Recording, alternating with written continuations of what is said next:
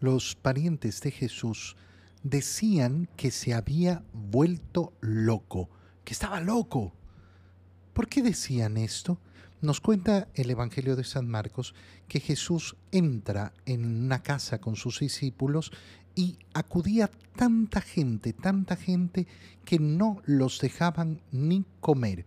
Y entonces les comunican a los parientes de Jesús eh, esta situación. ¿Cuál situación?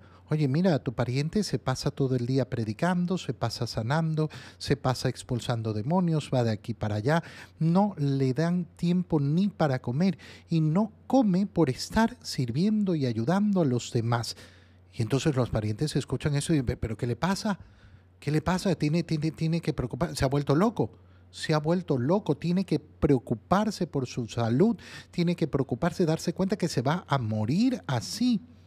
Mira, en esta vida nosotros tenemos que tomar la decisión de qué es lo que nos importa, el juicio del mundo o el juicio de Dios.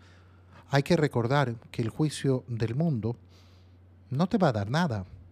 A duras penas te va a dar algo en este mundo, algo que se va a acabar, igual que la vida.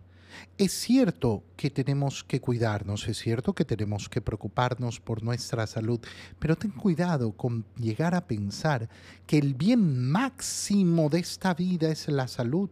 A mí me ha tocado escuchar personas que dicen eso. Oh, porque lo más importante es la salud. No, disculpa, lo más importante no es la salud. Lo más importante es Dios. Siempre Dios primero. Eso no significa que no me preocupe para nada de mi salud, pero no la voy a poner en primer lugar, porque no ocupa el primer lugar, porque mi bienestar personal no ocupa el primer lugar. El primer lugar siempre lo ocupa Dios. Y si yo tengo que renunciar a cosas que son buenas, no a cosas que son malas, eso es alejarse del pecado, pero si yo tengo que renunciar a cosas que son buenas porque quiero servir al Señor, porque quiero amar a Dios, no estoy loco por hacerlo.